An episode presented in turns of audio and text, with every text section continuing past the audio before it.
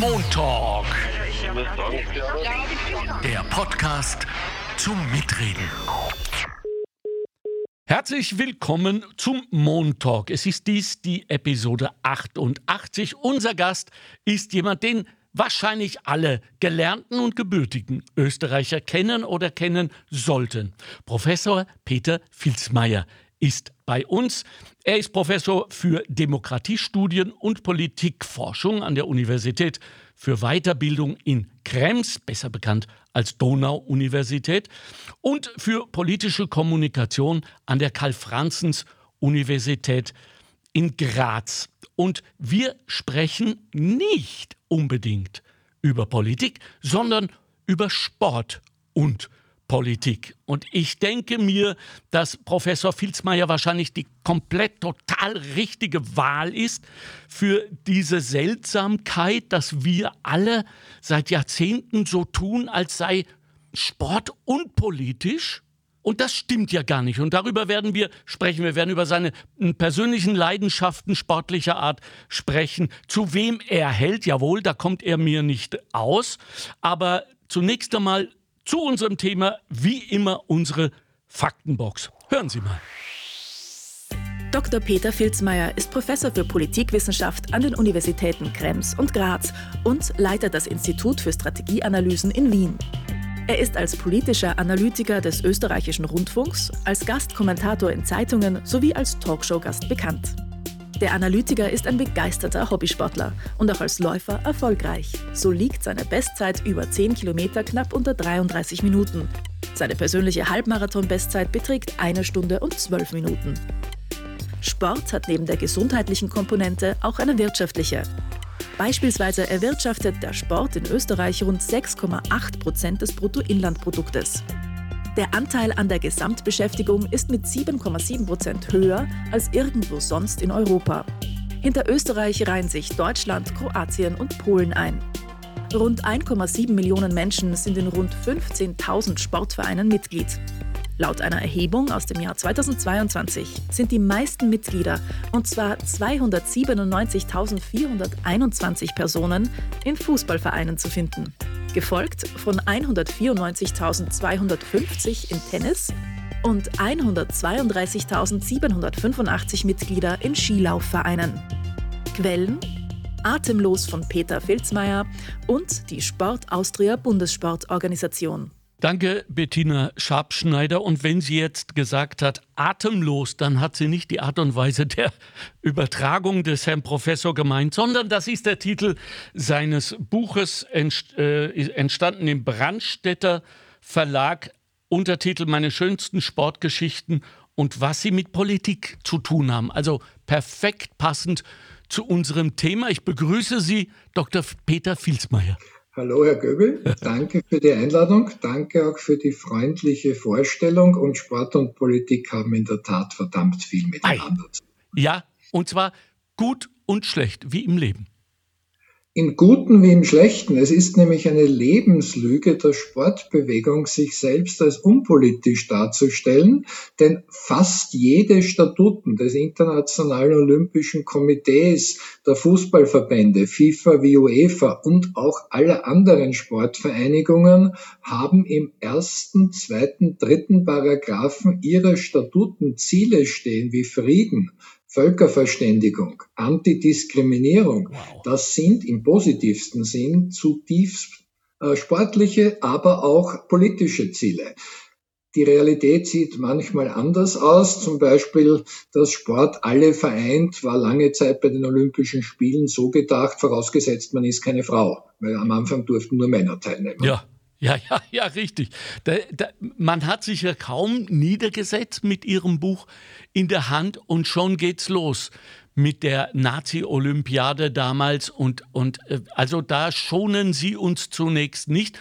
Es wird dann wirklich sehr viel angenehmer und zum Teil auch unterhaltsam. Liebe Leserinnen, also keine Angst, dieses äh, Buch ist in jedem Fall auch, darf man das jetzt schon sagen, äh, im August ein gutes Weihnachtsgeschenk. Ich tue es einfach mal. Hm? Danke dafür. Das Buch ist jetzt auch schon ein paar Jährchen alt. Ja. Also die ganz jeweils letzte Weltmeisterschaft wird man nicht wiederfinden. Aber der Sport ist ja politischer denn je. Man denke nur an die Diskussionen, sollen russische Sportlerinnen und Sportler an den Olympischen Spielen teilnehmen? Ja. Wenn ja, dann nur mit Olympiaflagge und Olympiahymne, also bloß ohne russische Staatssymbole.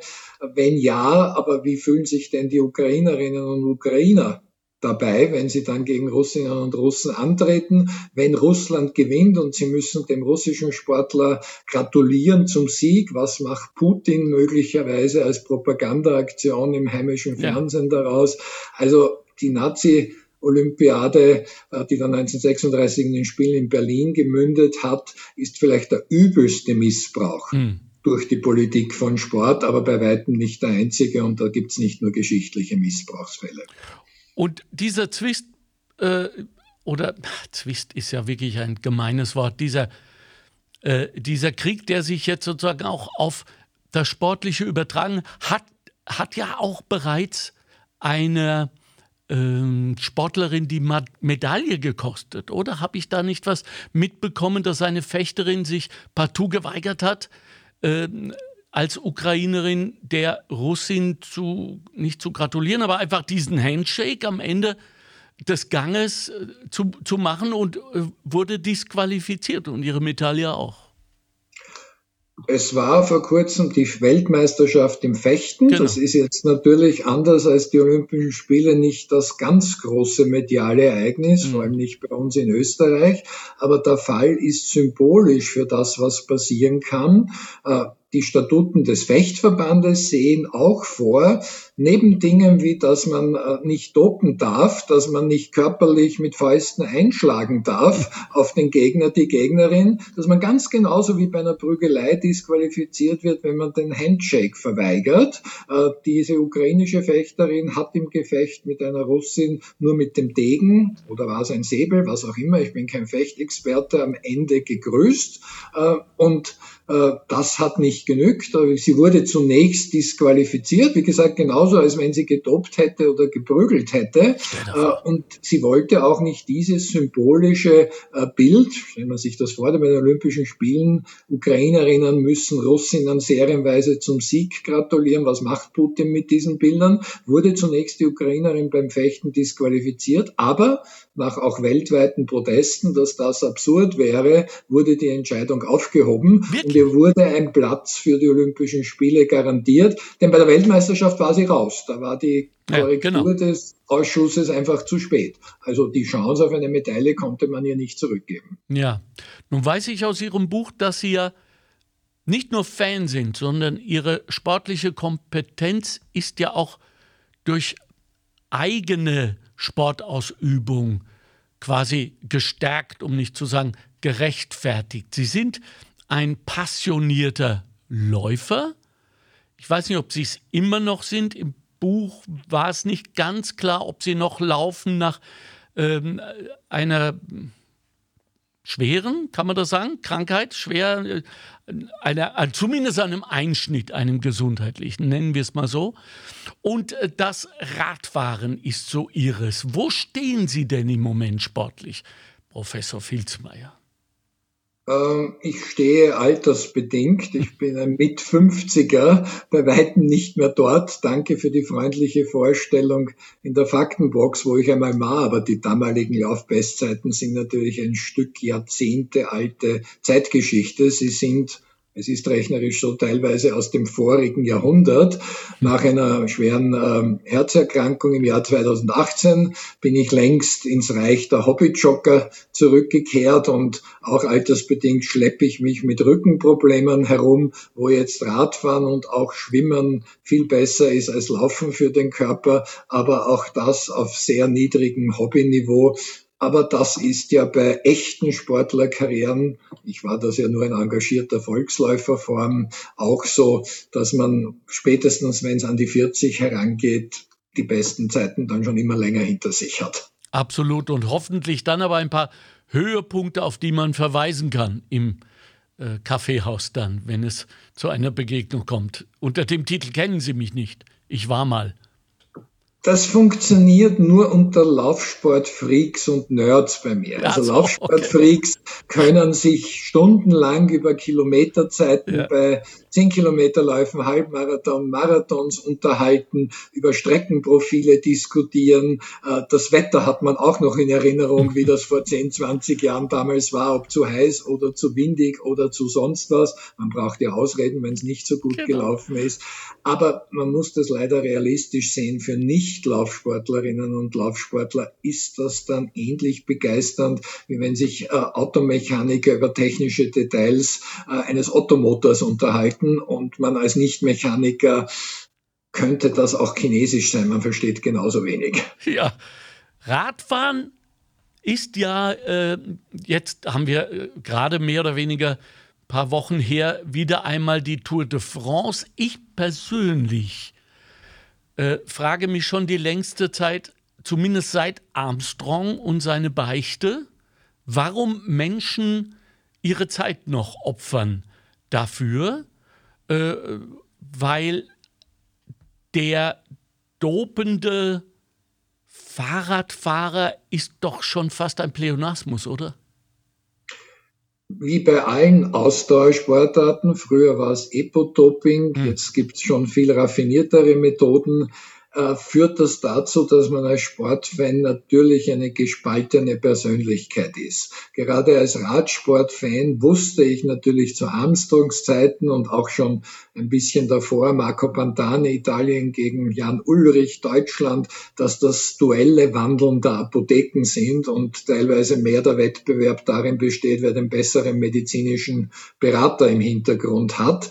Man konnte sich aber der Faszination trotzdem nicht entziehen, wenn Marco Pantani äh, die Berge hochgestiefelt ist. Das war nicht das Einzige, was er am besten konnte. Er hat immer sein Herz in beide Hände genommen und sobald die Straße nur ein bisschen bergauf ging, stiefelte er wie ein Verrückter los und manchmal ging das auch auf mit Etappensieg, einmal sogar Tour de France-Sieg und Giro-Sieg. Man kann sich der Faszination nicht entziehen und natürlich die ganz große Dopingzeit dürfte vorbei sein, aber schwingt das mit, werden sie heute nur weniger erwischt.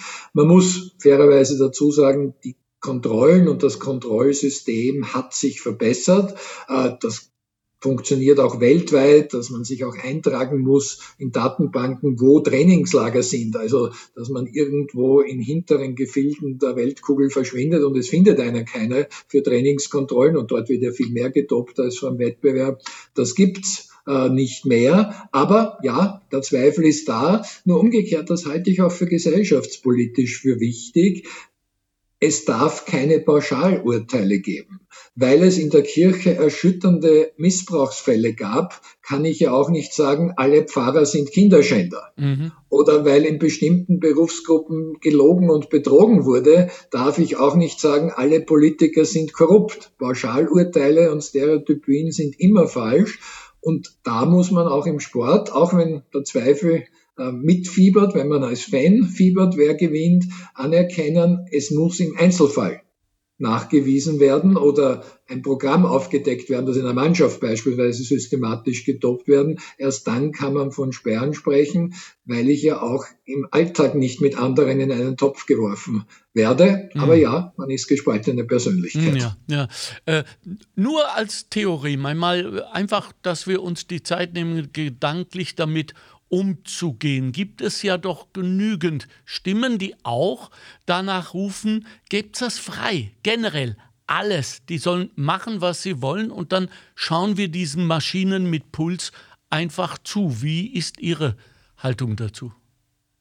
Ich verstehe den Gedankengang. Es gibt für mich aber zwei gewichtige Gegenargumente. Es wäre natürlich die Bankrotterklärung, die Aufgabe, wir können eh nichts tun gegen Doping, die Resignation. Und das macht bisherige Teilerfolge einfach schlecht. Denn zum Beispiel im Radsport ein Indiz, dass doch weniger gedopt wird als früher ist, dass die Bestzeiten, wie schnell fahre ich einen Berg hinauf, also beispielsweise in der Tour de France der legendäre Anstieg nach Alpe d'Huez, noch aus einer Doping, Epodoping-Ära stammen. Da ist die Bestzeit immer noch von Marco Pantane und das ist Jahrzehnte her.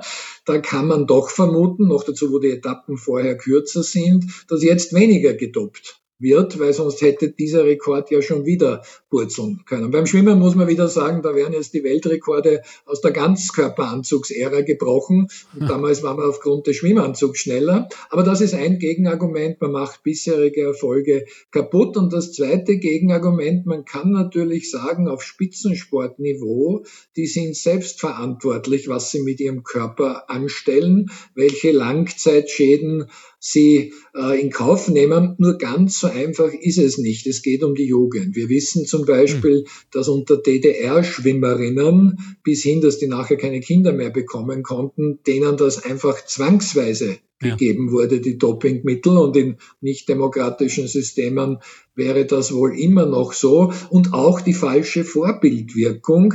Es gibt auch Dopingfälle im Breitensport. Das werfe ich halt ein. Ich habe es das nie verstanden. Ich war selbst engagierter Volksläufer, aber es haben plötzlich Leute in meiner Preiskategorie. Da geht's aber um Platz drei bis fünf bei einem kleinen städtischen Volkslauf. Äh, plötzlich Leistungssprünge gehabt, die nicht ganz logisch mehr erklärbar sind. Und da, wenn man das dann noch freigibt und sagen, das machen doch alle, äh, das wird gefährlich für Junge, denn die haben dann keine medizinische Beratung im Detail, sondern die bestellen irgendwas aus dem Internet, werfen ja. das ein, ja. gibt's ohnehin schon ja. viel zu oft vielleicht. Also da finde ich schon, dass man die Regeln aufrechterhalten soll. Wie bei jeder anderen Regel weiß man, dass man es nie perfekt überwachen kann. Wir haben auch Geschwindigkeitsbeschränkungen und jede Menge Leute, die trotzdem schneller fahren. Wir haben aus sehr guten, richtigen Gründen Promillgrenzen fürs Autofahren, mhm. obwohl es Säufer gibt, die trotzdem fahren. Also resignieren und sagen, kann eh jeder machen und das der Jugend ausrichten, halte ich für Doping im Sport für falsch. Okay, Beschließen wir das Doping-Thema hiermit und gehen wir zurück auf unser ursprüngliches. Was hat Sport mit Politik zu tun? Und vielleicht sogar noch interessanter, was hat Politik mit Sport zu tun?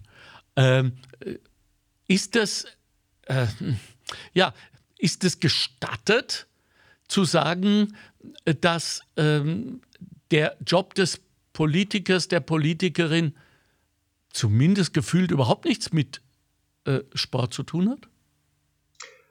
Teilweise ja. Zum Beispiel als Helmut Kohl dann abgewählt wurde als Bundeskanzler in Deutschland, hat ja. man sehr brutal gesagt, er war zu dick. Ja. Und der inkonkurrierende Gerhard Schröder von der SPD hat sogar ziemlich üble Negativ Kampagnen Werbespot schalten lassen, wo das Bild der Birne Kohl sehr körperverächtlich dargestellt wurde. Also mit unserem Idealen, wir brauchen scheinbar fitte Politiker, speziell bei mehr personenorientierten Wahlen. Wir wählen ja hauptsächlich Parteilisten, Bundespräsident und Bürgermeister in manchen Bundesländern jetzt mal ausgenommen, äh, erzählen Politiker auch ihre Lebensgeschichte. Und da muss man irgendwie sagen, ich habe irgendwann einmal einen Sport gemacht und der soll auch noch möglichst äh, populär sein, auch wenn das dann oft sehr viel ältere Herren äh, sind, die dann wirklich kandidieren, vor allem fürs Präsidentenamt. Aber vor allem ist der Sport für Politiker natürlich attraktiv als die manchmal sogar größtmögliche Bühne überhaupt. Denn welches Weltereignis gibt es, das größer ist, so regelmäßig wiederkehrt und von so vielen Millionen oder Milliarden Menschen verfolgt wird wie Olympische Spiele, also vor allem die Sommerspiele, wie Fußballweltmeisterschaften oder kontinental gesehen dann eben die Fußball-Europameisterschaften? Das ist eine Bühne, die sich die Politik nicht entgehen lässt im vergleichsweise besten und harmlosen Fall, dass dann Politiker mit äh, Nationalfarben auf die Wange gemalt, äh, jubelnd äh, im Zielraum stehen, äh, damit signalisieren wollen, ich bin einer von euch an die Bevölkerung, bisschen peinlicher wird, wenn sich dann Politiker, ich verwende bewusst eher die männliche Form, in schon eher meinem Alter als Pseudosportler inszenieren. Das ist dann nicht unbedingt das bestmögliche Bild, wenn ich meinen Bierbuch äh, Bauch da vor mir herschiebe, nur weil eine Kamera mitläuft. Aber Das nützt man auch in Demokratien und in nichtdemokratischen Systemen wird einfach die Sportbühne für politische Darstellung missbraucht. Äh, was ist das Motiv für semidemokratische oder nichtdemokratische Systeme wie Putins Russland schon bei den Olympischen Winterspielen in Sochi oder von Katar, einem Emirat ähm, der Araber, eine, und viel Geld eine Fußball-WM zu machen und damit sich der Welt zu präsentieren und das natürlich so zu machen, äh, dass man sich möglichst positiv darstellt, positiver als es in Diktaturen normalerweise zugeht. Wie vorsichtig müssen eigentlich Leistungssportlerinnen äh, bei uns und global sein, um sich nicht vereinnahmen zu lassen. Denn äh, ein Großteil des österreichischen Sportes ist ja auch in einer gewissen Abhängigkeit von politischen Geldern, im Spitzensport vielleicht etwas weniger. Muss man da nicht auch mit dem Landeshauptmann, Landeshauptfrau auf das Foto, respektive kann man sich leisten zu sagen, nein, äh, nicht meine politische Richtung, ich halte mich da raus? Es ist eine heikle und schwierige Frage, denn hm. natürlich kann man sich's leicht machen in einem Land wie Österreich. Wir sind anders als in einer Diktatur keine Staatssportler. Denn das Modell, äh, man lässt ja die russischen Sportlerinnen und Sportler wieder auf die Weltbühne zurückkehren. Ja. Das hakt ja daran, dass die gar keine Möglichkeit haben in einem nicht demokratischen System. Es ist ein paar Tennisprofis wie äh, Rublev, der in Spanien in Wahrheit lebt, oder wie Medvedev, der in Monte Carlo lebt, mal ausgenommen. Aber 80, 90 Prozent der russischen Sportlerinnen und Sportler, wahrscheinlich sogar mehr, müssen ihren Sport in Russland ausüben und da wird ihnen vorgeschrieben, ist das überhaupt möglich? Wenn ja, wo werden Mittel bereitgestellt? Und da wird in einer Nichtdemokratie auch mitgegeben, wie sie sich zu präsentieren haben. Und das ist dann eher am Rande der Kriegspropaganda. So ist es in einer Demokratie wie in Österreich nicht. Aber natürlich, ja, man hat trotzdem Abhängigkeit von politischen Entscheidungen. Schon deshalb sind ja Sport und Politik äh, verbunden, denn Politik gibt den Rahmen vor, wie viel Sportförderung gibt es. Äh, überhaupt werden Sportstätten gebaut. Es wird kein Stadion oder sehr selten rein aufgrund von privaten Spenden oder durch einen Wirtschaftsmogul finanziert gebaut. Das sind öffentliche Steuergelder und darüber entscheiden dann die Politiker und Politikerinnen und das gibt auch die jeweilige Sportart in eine Abhängigkeit. Schwierig wird's, wenn Sportler dann sagen, ja, da halte ich mich ganz raus. Das wird ihnen oft auch von Managern äh, geraten kann man kommunikationstechnisch gut nachvollziehen, denn Sport ist sehr populär, Politik ist relativ unpopulär, also nur nicht anstreifen, sagt der Manager zum Sportler. Geh nicht auf eine Diskussion, auf ein Podium, wo auch über Politik diskutiert wird.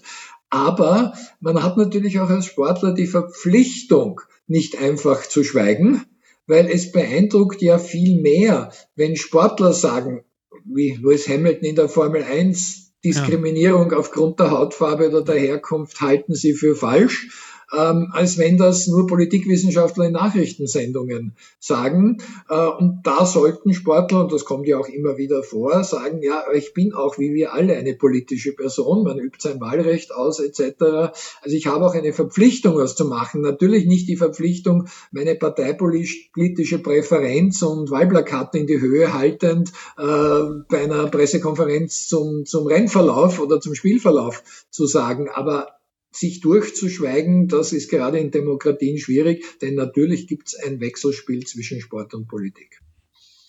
Wenn ich manchmal Sport schaue und wann immer ich in der Familie äh, gelassen werde, ich weiß nicht, wie es bei Ihnen ist, aber ich muss mitunter sehr hart kämpfen um meine Sportfernsehzeit. Ähm, dann höre ich manchmal so aus der Küche oder im Vorbeigehen über die Schulter geworfen, die sind doch alle korrupt. Und mir fehlen die Gegenargumente. Ich kann immer nur sagen, nein, nein, nein, nein, nein. Nicht alle, aber ehrlich, ich meine, und da möchte ich auch anschließen an Ihre Ausführungen, die wir jetzt gerade gehört haben, dass natürlich diese Art von Unterstützung Funktionäre schafft. Irgendjemand muss ja diese Gelder, die von der Politik in den Sport fließen, verwalten. Und da wird Macht vergeben. Macht lädt ein zum Missbrauch, äh, zumindest zu einer Art von äh, übertriebene Eitelkeit, wie wir es ja jetzt wieder beim äh, österreichischen Olympischen Komitee sehen, wo sie äh, zum, zum Gehen aufgefordert werden, zum Teil schon aus der Öffentlichkeit und finden erfinden und, und Wege, damit die Abwahl möglichst hintangestellt wird. Also peinlich. Und, ähm, und andererseits sehen wir doch im Sport diese unfassbaren Summen, 200 äh, Millionen Euro für einen Fußballspieler und äh, ganze Staaten, die sich mittels Sport, in diesem Fall von Saudi-Arabien, Golf und vor allem Fußball, diese Helden, und das sind sie ja, für viele, viele Menschen auf der Welt einkaufen, regelrecht einkaufen. Äh, ein Land, das äh, von der Demokratie weit, weit noch entfernt ist. Wie schuldig machen wir uns denn da, wenn wir da noch zuschauen, inklusive Werbeunterbrechungen, die wir doch aber eigentlich politisch ganz anders verheimatet sind und auch völlig anders denken und fühlen? Machen wir uns da im Sinne der Menschlichkeit strafbar? Ich bin zu sehr Sportfan, also dass ich jetzt den absoluten Boykottgedanken verfechten kann, weil wenn keiner mehr zuschaut, dann habe ich auch nicht die Bühne für Diktatoren, für Geschäftemacher oder schlicht und einfach für Selbstdarsteller in der Funktionärsriege. Nur dann habe ich auch keinen Sport mehr. Und das möchte ich dann auch nicht, weil es gibt mhm. ein Wechselspiel ja auch zwischen Spitzensport und Breitensport. Aber, und deshalb habe ich mich sehr gefreut über diese Podcast-Einladung zu diesem Thema, der Lösungsansatz, äh, den ich sehr befürworten würde, ist viel mehr eben transparent zu machen, sich nicht ja. zu verstecken hinter Sport wäre ja, wäre ja unpolitisch. Ja, erstens, Sport ist ein Milliardengeschäft. Äh, es würden sich Großkonzerne freuen, wenn sie so Milliardengeschäfte machen wie das Internationale Olympische Komitee. Hm. Und das soll ich auch transparent machen. Das gilt jetzt für nationale Sportverbände wie den Skiverband bei uns in natürlich zahlenmäßig kleinerem Ausmaß, aber da geht's immer noch um verdammt viel Geld. Und zweitens, ja, es geht um Macht. Und auch das soll man transparent machen. Wir haben vorher gesprochen, bevor ich wieder ins kleine Österreich komme, dass es sehr problematisch ist, zu denken, sehr naiv, na, ich lasse einfach russische Sportlerinnen und Sportler wieder zu, zu Olympischen Spielen und anderen Wettbewerben. Formal ist es tatsächlich so, dass natürlich nicht Putin oder der Staat Russland eingeladen wird zu Olympischen Spielen, sondern das Nationale Olympische Komitee. Ja. Aber glaubt irgendjemand allen Ernstes, dass es in Russland auch nur einen einzigen höheren Sportfunktionär gibt, der nicht von Putins Gnaden ist? Der sogar persönlich bis hin vielleicht sogar zu seinem Leben oder viele Jahre Haft riskieren würde, wenn er politisch kritisch wäre und nicht ein klarer Regimebefürworter. Und damit ist das nicht demokratische Putin-Regime gemeint. Und das gilt natürlich auch für viele andere Länder äh, genauso. Auch arabische Emirate wie Katar werden von einem Scheich regiert und nicht äh, von jemand, der durch demokratische Wahlen an die Macht kommt. Und das Problem für den Sport ist, dass ich einerseits eine gewisse Verflechtung der Sportfunktionäre, und das fängt relativ weit unten an, schon in der Gemeindeebene, jetzt komme ich nach Österreich, brauche. Man erwartet ja von Sportfunktionären, die erreichen was, quasi als Interessenvertreter für den Sport. Sei es einen neuen Sportplatz in der Gemeinde, der einfache Fußballplatz, manchmal ein Stadion, äh, höhere Sportförderungen, die wir schon erwähnt haben, äh, auch Außenwirkung und, und, und. Es wird ja auch beklagt, dass in Regierungsübereinkommen in Österreich der Sport allzu oft ein bisschen der Wurmfortsatz ist, also zu wenig vorkommt. Da erwartet man, dass die Funktionäre mehr Kontakt zur Politik haben. Auch soll das Sportministerium ja kein Wanderpokal sein, das immer am Ende von Regierungsverhandlungen irgendwo angehängt will, wird, ohne dass es ein eigenständiges Ministerium ist. Nur dann sind wir, typisch Österreich ja die starke Parteiendemokratie, sofort beim Denken, ist das ein roter, schwarzer oder blauer, also je nach Parteibarbe Funktionär, nützt die jeweilige Kontaktfindung nicht zu einem Amtsträger, sondern zum jeweiligen Parteikollegen, gibt es hier allenfalls bei der Sportförderung Bevorzugungen, die nicht mit sportlichen Leistungen und nicht einmal mit wirtschaftlichen Interessen, sondern mit Parteiseilschaften erklärbar sind. Ja, diese Verflechtungen gibt es. Nur kann die Lösung für mich nicht sein, den Spitzensport abzuschaffen, weil dann haben wir auch weniger Breitensport, sondern schlicht und einfach das möglichst transparent zu machen und offen zu diskutieren. Führen wir, führen wir diese Transparenz doch noch eine Stufe höher, vielleicht in eine Art politische Metaebene und sagen, kann dann dieser Sport, vor allem eben der weltweit übertragene Sport, Weltmeisterschaften, Euro, Olympia etc., nicht dann auch dafür sorgen, dass wir quasi mit einer Lupe auf Länder und deren politischen Strukturen schauen, die wir nicht wollen, die antidemokratisch sind. Also ist da nicht der Sport auch eine Art Brennglas, um äh, uns allen zu zeigen, schaut her, da wollen wir nicht hin. Also bitte, äh, alter Spruch, äh, nach wie vor oder vielleicht sogar mehr denn je äh, wichtig, wäre den Anfängen, also der Sport als Auslage für politische Optionen. Wählet die richtige. Wenn das so einfach funktionieren würde, so sehr ich das Modell in der Theorie befürworte, dann hätten wir ja schon längst aus der Geschichte lernen müssen. Ja. Denn wir wissen, das ist die, von der Geschichtsforschung sehr eindeutig geklärt, wie sehr sich die großen Sportvereinigungen, das Internationale Olympische Komitee, sogar mit Nazis und Hitler arrangiert haben. Ja. Wenn wir daraus lernen würden, dann könnte man ja verantwortungsvoller umgehen in der Kooperation mit Diktaturen bei anderen heutigen äh, Großsportereignissen. Teilweise etwas besser mag es sein, zum Beispiel bei der Fußball-WM in Katar wurde durchaus auch kritisch äh, berichtet, aber die Relationen stimmen nicht. Das sind mhm. dann immer noch die eher zu sehr jubelnden Sportberichte, die en masse sind und in vielleicht einem von zehn Fällen dann auch die Kritik, warum vergebe ich überhaupt in eine Diktatur Sportereignisse. Und das ist auch etwas, wo Sportfunktionäre bis zur allerobersten Ebene korrumpierbar sind, gar nicht nur in dem Sinn, dass sie Geld bekommen in Form von Bestechung. Das hat es ja im Internationalen Olympischen Komitee zum Beispiel sogar in großem Ausmaß gegeben. Ja. Fußball Fußballspitzenfunktionäre wurden weltweit auch angeklagt. Aber einfach, wir wollen dieses Großereignis. In einer Nichtdemokratie findet sich schneller jemand, der sagt, ich will das auch, also machen wir es.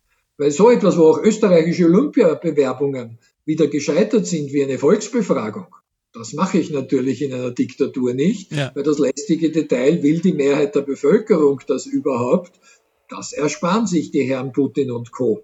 Selbstverständlich, da wird das diktatorisch entschieden. Zweiter Punkt bei uns, und ich halte das für richtig, immer wichtiger Umweltauflagen. Also ah. es werden ja oft gigantische neue Sportstätten gebaut. Teilweise absurd. Bei den Olympischen Spielen 1992 hat man in, äh, in Albertville in Frankreich extra einen Teil eines Berges weggesprengt, mhm. um eine neue Abfahrtskipiste zu haben, auf genau für einen Abfahrtslauf, nämlich den Olympischen, obwohl quasi schräg gegenüber die Abfahrtsstrecke vom Val d'Isère war, wo seit Jahrzehnten sogar das Kriterium des ersten Schnees das traditionellste Skirennen in Frankreich hm. immer stattgefunden hat.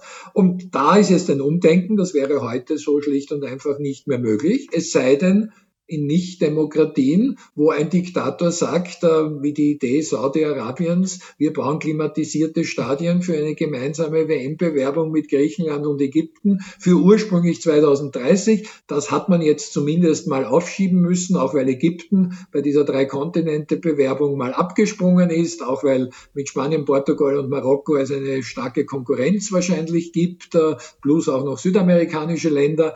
Aber Diktaturen sind oft der dankbarere Partner für Sportfunktionäre, weil man schneller Entscheidungen bekommt. Ja, Demokratie dauert Zeit. Nur man kann von Entscheidungen auch negativ betroffen sein. Also deshalb bevorzuge ich trotzdem nicht die Diktatur. Hm. Ja. Ähm, Habermas, ein, ein ja, Revolutionär unter den Philosophen, hat ja damals gesagt, dass äh, Sport heute nichts anderes ist als äh, die Gladiatorenkämpfe äh, der Antike und Sport äh, ist nicht nur, dass Leute sehr viel Geld verdienen und nach dem Motto Brot und Spiele anderen Brosamen hinwerfen, quasi du kriegst mal eine Freikarte als lokale Bevölkerung und wir machen ein Milliardengeschäft. Sport ist natürlich nicht nur Gladiatorenkampf, sondern Ersatzkriegsschauplatz geworden. Ja. Wir sind beide äh, schon zu einer Generation gehören, wo wir noch den Kalten Krieg ja. zwischen Ostblock und Westen, den Kampf der Supermächte USA und UdSSR und jeweils Verbündete erlebt haben. Und das ist ganz, ganz massiv äh, äh, zum Ersatzkriegsschauplatz bei den Olympischen Spielen zutage getreten. Ja. Man konnte beim atomaren Overkill ohne Risiko, also die Gefahr, dass der andere auch auf den Atomknopf drückt, wie bei einem echten Krieg, gab's nicht, einen Wettbewerb austragen. Das Faszinierende ist, dass das, was wir alle kennen, nämlich Medaillenspiegel, also wie viel Goldmedaillen, wie viel Silber, wie viel Bronze hat die jeweilige Nation gewonnen? Eigentlich ursprünglich in der olympischen Bewegung offiziell nicht vorgesehen und sogar verboten war. Es ist trotzdem das populärste geworden. Unser Land hat so viel Medaillen, damals eben wir als UdSSR um so und so viel mehr als die USA. Und das verwerten wir propagandistisch. Medien haben mitgespielt, denn mhm. das ist auf Seite 1 der Sportberichterstattung teilweise mit Kuriosa. Es sind die USA anders als die UdSSR es waren und heute Russland ist eine Demokratie. Aber bei den Olympischen Spielen 1988 in Seoul waren letztmal eine sowjetische und eine DDR-Mannschaft am Start. Und da hat man mit den Medaillenspiegeln auch begonnen zu berichten in den USA. Nur in der ersten Woche, die Amerikaner sind eher stärker in der Leichtathletik, waren Schwimmbewerbe und anderes, wo äh, sowjetische und russische Sportlerinnen und Sportler enorm viel gewonnen haben. Plötzlich haben amerikanische Zeitungen, damals war noch nichts online, sondern es waren gedruckte Zeitungen, aufgehört, diese Medaillenspiegeln abzudrucken, weil es für ihr Land, das wäre doch irgendwie unangenehm für den Nationalstolz. Das in einem freien Land durch eine Art, äh, ja fast perverse Selbstzensur aus falsch verstandenem Nationalbewusstsein. In der zweiten Woche hat man das dann wieder ein bisschen geändert, weil da mehr Sportarten kamen, äh, wo Amerikanerinnen und Amerikaner gewonnen haben dass generell bei Seoul 1988 man nachher draufgekommen ist, wie viel von den Siegerinnen und Siegern aus allen Ländern schwerst getoppt waren. Da ja. wären wir wieder beim Einstiegsthema. Ja, ja. Es ist vielleicht gar nicht politisch, aber dann doch wieder, zumindest in letzter Zeit. Ich will das Thema aufmachen, äh, gerade weil ich Sie jetzt mir gegenüber habe.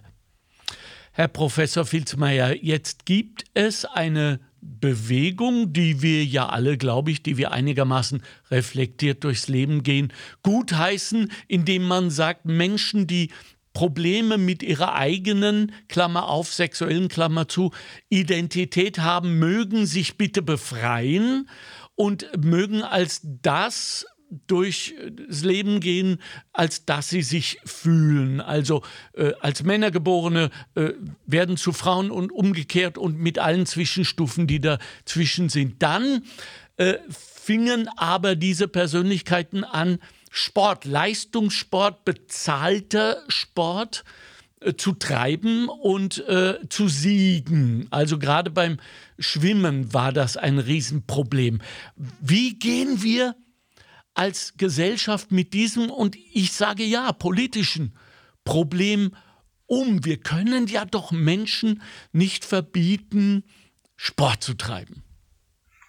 Schwimmen ist das klassische Beispiel, wo ja. spät, sehr spät und von der Sportbewegung erst sehr im Nachhinein aber eine Lösung versucht wird zu finden. Sehr aktuell wurde vom Internationalen Schwimmverband beschlossen, es soll neben Bewerben für Frauen und Männer Transgender-Bewerbe geben. Ah, Zunächst ah, okay. über alle Schwimmstrecken, also Freistil, Vulgo, Graul, Brustschwimmen, Rückenschwimmen, Schmetterlingsschwimmen, über 50 und 100 Meter, aber auch ausdrücklich, weil man ja die Größe der Starterfelder noch nicht abschätzen kann, mit der Bemerkung, das kann auch auf andere Strecken, also die Langstrecken beispielsweise, ausgeweitet werden. Mhm.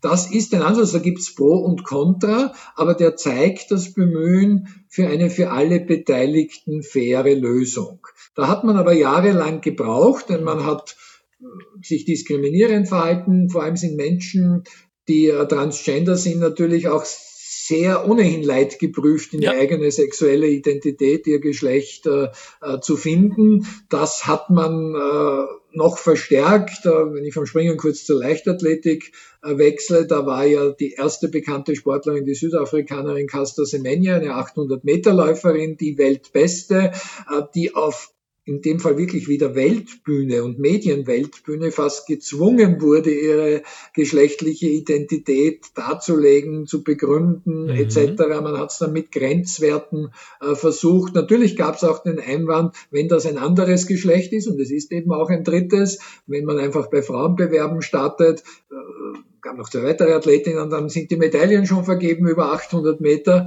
Ähm, da hat die Sportbewegung, wie wir als Gesellschaft, ja noch viel länger, äh, kann man dann auch nicht verlangen, dass man anders ist als der Rest der Gesellschaft, lange gebraucht. Aber ich finde das aktuell beim Schwimmverband für eine interessante Lösung. Der Teufel steckt natürlich wie bei vielen hm. nicht nur im Detail, sondern in der Umsetzung. Man muss das dann auch ehrlich genauso propagieren. Also das ist nicht der Anhängsel außerhalb der Fernsehsendezeiten sozusagen. Und ja. die dürfen dann um 6.30 Uhr in der Früh auch ihr Rennen schwimmen. Und zur besten Sendezeit am Abend haben wir die Hauptbewerbe für die Anführungszeichen richtigen Geschlechter. Das wäre die übelste Diskriminierung überhaupt. Aber es gibt zumindest Ansätze, dass man das doch in Zukunft äh, besser handhabt. Ja. Äh, beim Gewichtheben wird es richtig eng. Hm? Also, äh, also, den Ansatz mit dem dritten Geschlecht ist, ist sowieso äh, einer, der, den man verfolgen kann. Gewichtheben ist einer von Sportarten, wieder Pauschalurteile sind falsch aber man muss feststellen, dass die Funktionärsebene in manchen Sportarten so auch im Gewicht heben und auch diejenigen, die dann für die Dopingkontrollen zuständig ja. ist, ich sag's mal vornehm, sehr eng miteinander vernetzt ist, äh, wo man also andere Probleme auch noch lösen sollte, äh, weil das zum Beispiel Dopingkontrollen ausschließlich von unabhängigen Stellen, die mit dem Sportverband nichts zu tun haben, durchzuführen sind, ist logisch. Die Steuerprüfer sollten ja auch nicht ich bei mir selber sein, weil dann komme ich immer zum Schluss, ja, alles wunderbar, jede Steuererklärung ist perfekt, da brauche ich auch eine unabhängige Außenstelle und so soll es beim Doping sein und ohne jetzt dafür der Spezialist zu sein, aber eine simple Recherche bei Dr. Google hilft, um zu finden, dass es da im Gewichtgeberverband international äh, dann noch einiges vielleicht aufzuarbeiten gibt, wenn man es jetzt auf die Vergangenheit bezieht. Okay, gut. Also äh, ich möchte, wir gehen schon gehen Ende des Podcasts. Leider, leider, leider. Aber an dieser Stelle, weil Sie mir jetzt nicht auskönnen, werde ich Ihnen gleich ein Versprechen abnehmen, nämlich, dass wir weitersprechen, irgendwann, wenn sich's mal wieder ausgeht, und dann vielleicht sogar noch ein wenig tiefer in die Materie, vor allem die politische Seite der Materie eindringen. D'accord? Ich verspreche das und natürlich auch ganz egoistisch. Es bietet sich an, das Jahr 2024 vor den Olympischen Spielen in Paris. Genau. Einerseits, weil ich, äh, bitte nicht fragen, wie lange es her ist, aber es ist sehr lange her, meine Doktorarbeit einst geschrieben habe über politische Aspekte der Olympischen Spiele. Das ist eine klassische wissenschaftliche Arbeit. Aber ich werde auch mit ah. Erscheinen im nächsten Frühjahr ein Olympia Buch schreiben, also wo es auch um die Olympischen Spiele oder Olympia das wird dann wohl auch der Titel so circa sein, als Bühne für Sport und Politik sein. Und das ist das, was ich als mein Hobby schon wie beim Sportbuch atemlos mache. Also komme ich sehr gerne auch wieder in den Podcast. Super. Und allein die offene Frage, was wir heute ja noch nicht sagen können, wie es sein wird, ob russische ja. Sportlerinnen und Sportler teilnehmen, ob dann die Ukraine boykottiert, ob nicht, darunter auch Österreich, viele andere Länder, auch angekündigte Boykottdrohungen wahrmachen. Also da werden wir sicher genug zu reden haben und ich würde mich darauf freuen. Ich möchte zum Schluss noch auf ein Thema kommen, das mir aufgefallen ist beim Lesen Ihres Buches. Das hat mit Boxen zu tun. Ein Sport, den ich sehr verehre, immer schon. Und dann natürlich auch, der sich so anbietet zur medialen Ausschlachtung. Und sein, also das, Mag, das Opus Magnum der, der, des Boxsports in den Medien war natürlich, ist wahrscheinlich immer noch die Rocky-Serie von Sylvester Stallone. Ich habe da einen Unterton gelesen, wenn man das so sagen darf. Äh, sie werfen äh, Stallone sogar in Spurenelementen zumindest rassistische Motivationen vor. Erklären Sie sich. Also es gibt ja mehrere Rocky-Teile ja. und während man den ersten Teil noch durchaus gutwillig als auch eine Sozialmilieustudie des armen Boxers aus Philadelphia, wenn ich mich jetzt nicht ja, blamiere, genau. Äh, nach ganz oben auf den Olymp äh, aufsteigend sehen kann, ist vor allem die dritte und die vierte Folge, also Rocky 3 und Rocky 4, übelste Propaganda, denn im dritten schlägt der weiße Rocky mit Unterstützung seines als guten Schwarzen bezeichneten ja. Ex-Gegners Apollo Creed den bösen Klapperlenk, äh, den bösen Schwarzen. Da gibt's wirklich ein historisches Beispiel, als nämlich äh, Cassius Clay, später Muhammad Ali, Sonny Listen geschlagen hat, äh, äh, dann waren das zwei Schwarze, aber Sonny Listen wurde dargestellt als der hässliche braune Bär, das ist ein Zitat aus US-Medien, wow. während damals noch als Cassius Clay Ali der gute Schwarze war. Als er dann seine Religion gewechselt hat und nicht nach Vietnam in den Krieg ziehen wollte, dann hat sich das auch wieder gedreht. Also das ist vor allem im Bewusstsein der US-Geschichte, wie man sich der afroamerikanischen Minderheit verhalten hat, ein, eine ziemlich üble Folge. Und die vierte Folge, Rocky 4, da kämpft der gute Amerikaner gegen den bösen Sowjet mit ja. so ziemlich allen Klischees, die man filmtechnisch äh, hervorzeigen kann. Also meine Kritik richtet sich natürlich auch gegen Sylvester Stallone, der macht das ja freiwillig und für viel Geld, aber auch gegen Drehbuchautor und Regisseur noch viel mehr. Ja, gut, das äh, unterstreicht einmal mehr ihre Integrität, die mir auch in ihrem Buch aufgefallen ist, weil sie sich wirklich an einer Stelle fragen, wie sie, sie ganz persönlich als Athlet, 36 äh, bei der Nazi-Olympiade reagiert hätten. Wie hätten Sie denn reagiert als Wissenschaftler? Äh, ich, ich denke da an die Raketenwissenschaftler, die dann vereinnahmt wurden von Amerika post-Weltkrieg. Äh, würden Sie uns das alle, allen raten, dass wir an gewissen Punkten immer wieder innehalten, um unsere Integrität zu zu überprüfen und im Bedarfsfall Nein zu sagen? Also ich halte nichts davon, wenn man sich im Nachhinein Jahrzehnte oder fast ein Jahrhundert danach zum Helden und besten Widerstandskämpfer überhaupt macht. Das wissen wir nicht. Nur es gibt auch da nicht nur Schwarz und Weiß. Ohne Held zu sein, gab es auch noch Möglichkeiten, wenn man Nachteile in Kauf genommen hätte, und das hängt dann mit Wissenschaftler eng zusammen, die persönliche Integrität zu versuchen zu bewahren. Also ich bin Politikwissenschaftler, das gab es damals noch nicht als Studium, ja. aber wäre ich Rechtswissenschaftler gewesen, äh, ich hätte damals nur studieren können, äh, wenn ich der NSDAP beigetreten wäre. Und da hat man aber nichts riskiert, wenn man sagt, dann kann ich dieses Studium eben nicht machen. Also ich wäre nicht persönlich an Leib und Leben bedroht gewesen. Und ich hoffe, wissen du es niemand, diese Integrität gehabt zu haben. Aber das zeigt ja, dass auch der Sport nachdenken muss. Das Üble war ja, dass die Vergabe der Olympischen Spiele in Berlin vor dem Jahr 1933, also vor der Machtergreifung der Nazis war, aber sie haben erst 1936 stattgefunden. Also man hätte drei Jahre äh, Zeit gehabt, sie entweder abzusagen oder zu verlegen. Und da hat sich die olympische Bewegung ganz absichtlich mit den Nazis arrangiert. Es gab im damaligen Internationalen Olympischen Komitee ein einziges Mitglied aus den USA, das protestiert hat, dass man in Nazi-Deutschland für Hitler Spiele abhält und dieses kritisierende Mitglied wurde ausgeschlossen. Oh, wow. Also das ist ja wirklich nur noch absurd. Und dann gab es, als der Druck auch in der Öffentlichkeit, vor allem in den USA, etwas größer wurde, hat man gesagt, wir schicken eine Kommission nach Berlin, die untersuchen soll, ob dort eh alles demokratisch wäre, in Nazi-Deutschland, wie gesagt. Diese Kommission bestand aus einem einzigen Mann, das war Avery Brandes, später Präsident des Internationalen Olympischen Komitees und wir mögen ihn nur deshalb nicht, weil er Karl Schranz mal ausgeschlossen hat. Genau. Aber damals war er ein amerikanischer Leichtathletikfunktionär, der schon vor der Abreise erklärt hat, er versteht das Problem nicht, weil sein Leichtathletikverein nimmt ja auch keine Zitat Neger und Juden auf. Ja. Diesen Mann dann nach Nazi-Deutschland zu schicken, um zu untersuchen, ob dort ja. nicht die Juden verfolgt werden, das ist einfach nur widerlich. Und seine Untersuchung hat sich so abgespielt und ereignet, dass er in einem guten Hotel Kaiserhof, nahe Kurfürstendamm, also beste Adresse, gesessen ist und hat beim Frühstück Gäste empfangen, nämlich jene, die Spitzen-Nazi-Funktionäre waren im Sport und die die mitgebracht haben und die haben da mit ihm gesprochen und er kam nachher zu dem Schluss, die sprechen doch alle nur gut über den deutschen Sport, er versteht das Problem noch immer nicht. Ja. Äh, da erübrigt sich eigentlich jeder weitere Kommentar, wie sich der Sport und Sportorganisationen widerlichst korrumpiert haben. Ja, ich will ganz zum Schluss nochmal persönlich werden. Sie sind ein, äh, ein Haushaltsname, wie die Amerikaner sagen. Also kaum jemand, der Fernsehen schaut, der Zeitungen liest, äh, kennt Professor Dr. Peter Filzmeier nicht.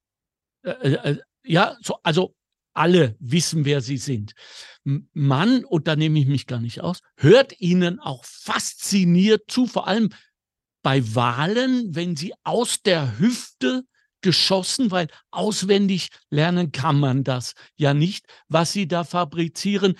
Und das meine ich wirklich alles andere als respektlos. Und als Mann des Faches denke ich mir manchmal, die einzige Erklärung, die ich habe für ihre unglaublichen Ausflüge weg vom Hauptfluss Amazonas in alle Deltas und Seitentäler und dann aber das große Kunststück zu schaffen, wieder auf den Punkt dessen zu kommen, was sie sich ursprünglich vorgenommen haben. Das würde mich mal interessieren, woher Sie das haben. Haben Sie das immer schon gekonnt? Haben Sie das trainiert? Und was geht äh, neuropolitisch, würde ich fast sagen, in Ihrem Kopf vor, weil Sie doch andauernd neue Gedanken haben, denen Sie folgen, ohne Angst haben zu müssen, dass wir sie verlieren? Und das, die wichtigste Teil meiner Frage ist, haben Sie manchmal nicht Angst, dass wir vor lauter Erstaunen und Faszination zu wenig Inhaltliches mitnehmen von Ihnen? Also zunächst danke für die Blumen bei so vielen Komplimenten, dass ich rot werde. Was wollen Sie trinken? Nur bitte, das hat mich schon am ganzen Podcast gestört, den Professor Doktor weglassen. Okay, okay. Ich definiere mich über meine berufliche Tätigkeit. Titel sind so österreichisch. Ähm, Udo ja, Jürgens war auch Professor und Doktor, ich bin kein Zahnarzt. Aber zur so freundlichen Frage. Um hm. mit dem Schluss anzufangen, was natürlich heikel ist, wir wissen aus kommunikationspsychologischen Studien, wenn jemand, das gilt für mich wie für jeden anderen, ganz schlimm auch für jemand wie Sie, Herr Göbel, der natürlich im Radio auch ist, einfach nur spricht, hm. dann merkt der, der selber spricht, sich bis zur Hälfte. Die Zuhörer eher im Bereich 10, 20 Prozent von allem Gesagten das kann ich auch nicht verbessern. Dessen bin ich mir bewusst. Mhm. Zu den anderen Dingen, naja, da gibt's viel. Zunächst ist ja, und zwar egal, ob ich Politikwissenschaftler bin, der Wahlen analysiert, und das gilt aber auch für sicher jeden Sportreporter, der ich mal als Bub werden wollte, äh, Vorbereitung und professionelle Vorbereitung ist alles. Man bereitet sich zu 90 bis 99 Prozent auf Dinge vor, indem man viel liest etc die dann zum Glück eh keiner so genau wissen will, aber vielleicht ist da eine Sache dabei, die man doch schon parat hat. Das zweite ist altersbedingt nicht sehr charmant für mich, aber zunehmend habe ich Erfahrungs- und Erinnerungswissen, sowohl im Sport wie in der Politik. Studierende sagen mir manchmal ganz nett gemeint, Herr Filzmeier, Sie haben da, das war so toll, diese Geschichte aus der Zeit Bruno Kreiskis erzählt. Äh, ja, ich war da zumindest schon mal der Welt, auf der Welt und in der Schule, wenn auch noch nicht an der Universität. Das fällt mir halt leichter als jemand, der 20 oder 30 Jahre alt ist und das mhm. gilt auch ähm, für den Sport. Ansonsten muss ich mich einfach bedanken bei den Lehrerinnen und Lehrern, die ich schon in der Schule hatte, natürlich auch bei meinen Eltern, aber dann auch an der Universität, den Hochschullehrerinnen und Hochschullehrer, die offenbar mich so gelehrt haben, dass es darum geht, konzeptuell zu denken, analytische Querverbindungen sehr schnell äh, herzustellen und eben nicht auswendig gelerntes Faktenwissen auf Kurzzeitgedächtnis gedrillt zu haben, denn das kann ich nachschlagen. was wo ist. Im Laufe der Zeit merkt man sich, habe kein so schlechtes Gedächtnis, hat mir vielleicht mal Schachspielen früher geholfen. Aber äh, diese Querverbindungen herzustellen, und das ist ja. etwas, was ein Bildungssystem, glaube ich, noch viel mehr vermittelt äh, gehört. Klar, wir müssen lesen, schreiben, rechnen können und so weiter. Aber da wird oft zu wenig Augenmerk drauf gelegt. Und ich hatte das Glück von Lehrerinnen und Lehrern, die das sehr getan haben. Ja, sehen Sie, und das höre ich immer wieder vor allem, wir haben ja auch im, im Montalk immer wieder mit Wissenschaftlerinnen und Wissenschaftlern unterschiedlicher Disziplinen gesprochen. Und alle haben irgendwann irgendwie mal eine Lehrerin, einen Professor ähm, zitiert oder ähm, aufs Tapet gebracht, die sie gesagt haben, der, der hat für mich alles gehört. Deswegen bin ich das geworden, was ich heute bin. Ähm, unser Bildungssystem. Da haben wir schon ein Thema für unseren Nächsten. Ja. Moment, den Sport müssen wir irgendwie noch unterbringen. Ja, genau, das alibimäßig schaffen wir das schon. Äh, ich danke Ihnen sehr. Danke Ihnen für die Zeit, die Sie für uns gefunden haben. Danke für Ihre Arbeit. Danke, ich bedanke mich. Es so hat einfach Spaß gemacht. Ja, und, und generell auch, womit Sie ihr, ihr Brot verdienen. Wir brauchen das, das Land braucht Persönlichkeiten wie Sie. Äh, und zwar sage ich das als Freund der Sprache genauso wie der der Politik. Heute haben wir etwas über Integrität und Zusammenhänge gelernt von Ihnen. Ich vermute, da warten noch ganz andere Schätze, die äh, bis jetzt auch im ORF nicht gehoben wurden. Ich melde mich hiermit an für, für das nächste Gespräch. Ich freue mich schon darauf und also ich habe es einfach sehr unterhaltsam und hm. spannend mhm. gefunden. Ich hoffe aber auch, das ist das Einzige, was wirklich zählt, dass es für die Zuhörerinnen und Zuhörer inhaltsreich war. Danke von mir aus. Dem schließe ich mich an. Danke, Herr Filzmeier. Die Arbeiterkammer Niederösterreich hat eine neue App, die AK Blitz App, ab sofort zum Downloaden. Bleiben Sie am Laufenden, erhalten Sie alle relevanten Informationen und Sie wissen ja, noch nie war es so wertvoll zu wissen, wo man seine Informationen her hat. Die AK Blitz App ab sofort zum Downloaden. Das war der Montalk. Chefredaktion Susanne Karner. Redaktion Mario Gattinger und Karina Karas. Straßenumfragen Christoph Baumgarten. Faktenbox Bettina Schabschneider. Technische Leitung Stefan Dangel. Administration Christina Winkler. Am Mikrofon Alexander Göbel.